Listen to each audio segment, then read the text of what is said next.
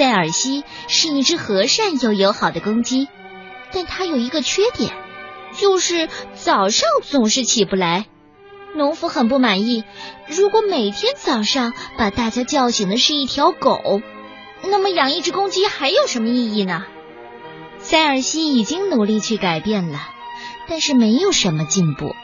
直到有一天，农场来了一位不速之客。好吧，一起走进这个故事，名字叫《睡不醒的公鸡》，是由一二三童书馆推荐的。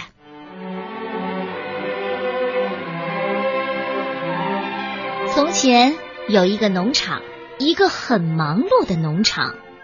农场里生活着很多的动物，有牛啦、羊呀、马呀、驴呀、猪啊、鸭啊、鹅呀、母鸡呀、火鸡呀，还有几只猫和一条狗。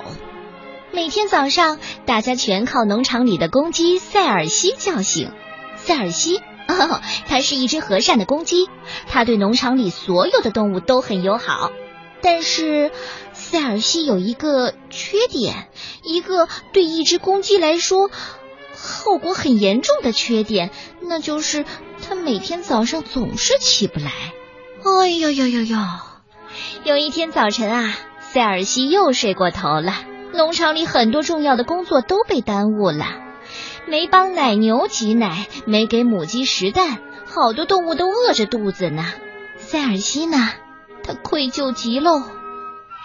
在农场里，嗯，还住着一条狗，它的名字叫罗斯科。诶，巧的是啊，罗斯科是一条早睡早起的狗。于是有那么几次，大清早的，塞尔西还在睡觉呢，罗斯科就替他的朋友大吼几嗓子，把整个农场都叫醒了。好样的，孩子！农夫夸奖道。要不是你啊，罗斯科，我们现在都还没起床呢，我都不知道该拿那只公鸡怎么办了。呃，瞧瞧，它太懒了。羞愧的塞尔西眼泪都快掉下来了。可是，可是我并不懒。塞尔西事后向罗斯科解释，只是每天早晨我都是，我都太困太困了。我总是帮忙照顾小羊羔，每天临睡前我都要给小鸡宝宝们讲故事，再和鹅妈妈们聊聊天。等我把这些都做完之后，就已经很晚了。而第二天一大早，我还没休息过来呢。呃，是吗？那么今天晚上你就早点上床休息吧，这样明天就能早早的起来了，农夫也就会满意了。当天晚上。塞尔西听取了罗斯科的建议，早早的就上床了。即将入睡的时候啊，他听到了小羊羔的声音。啊，我真希望他们能有一个称职的保姆。当他再一次合上眼睛的时候，塞尔西听到了叽叽叽的叫声。可怜的小鸡宝宝们一定是睡不着了。塞尔西自言自语：“他们习惯了每天晚上听着我的故事入睡呢。”塞尔西一整夜都在为他的小朋友们担心。第二天早上，哦哦，对，第二天早上他又睡过头了。接下来的晚上呢，塞尔西试着戴上一副耳机，这样他就听不到小羊羔的咩咩声和小鸡宝宝们的叽叽叽叽的叫了。但是这丝毫没有起作用。早上叫醒整个农场的仍然是罗斯科的汪汪汪汪。而不是塞尔西的哦哦哦！这一天晚上啊，塞尔西试着既戴眼罩又戴耳机，可还是一点用都没有。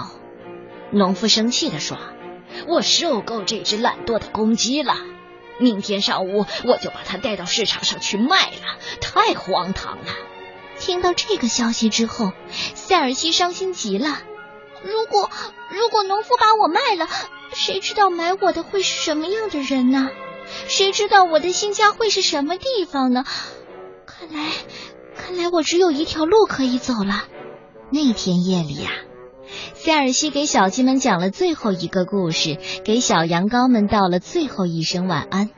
之后，他独自收拾好了行李箱，他最后再看了一眼夜色当中的农场。所有的朋友都在沉沉的梦乡当中，我会想念你们的。”塞尔西轻声地说。塞尔西正要最后一次走出农场大门，突然一个黑影一闪而过。塞尔西一动也不敢动，睁大眼睛望向四周。就在前方不远处，一个很可怕的、很可怕的东西正在悄悄的潜入农场。狐狸，是，是狐狸。塞尔西紧张的注视着那火红色的侵略者，慢慢的逼近鸡舍。他的心脏都要跳出来了。如果如果我不阻止他，那只狐狸会把我的朋友给吃掉的。塞尔西深吸了一大口气，张开嘴，用他最洪亮、最高昂的公鸡啼叫声叫道：“哦哦哦！”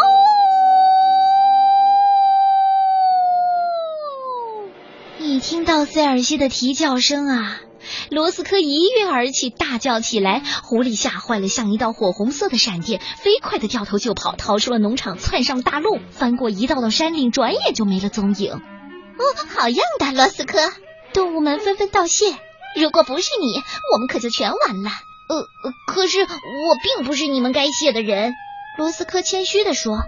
呃，是，呃，我知道了，是那只怪公鸡。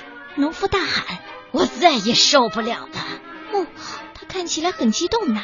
一只早上睡不醒的公鸡和一条夜里不守夜的狗，看来，看来只有一个办法了。啊，令人欣慰的是啊，这确实是一个皆大欢喜的办法。从那天开始，每天清晨叫醒整个农场的是罗斯科的汪汪汪的叫声，而塞尔西呢，则被允许睡到下午也没关系。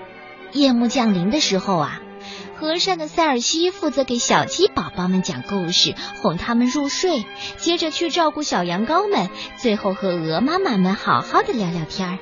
把一切都做完之后，塞尔西也不急着去睡觉，他一直醒着，以防可恶的狐狸再次回到农场。塞尔西虽然早上起不来，可他却是最出色的守夜者。一旦有任何危险，立刻警告整个农场。你听那嘹亮高昂的“哦哦哦”，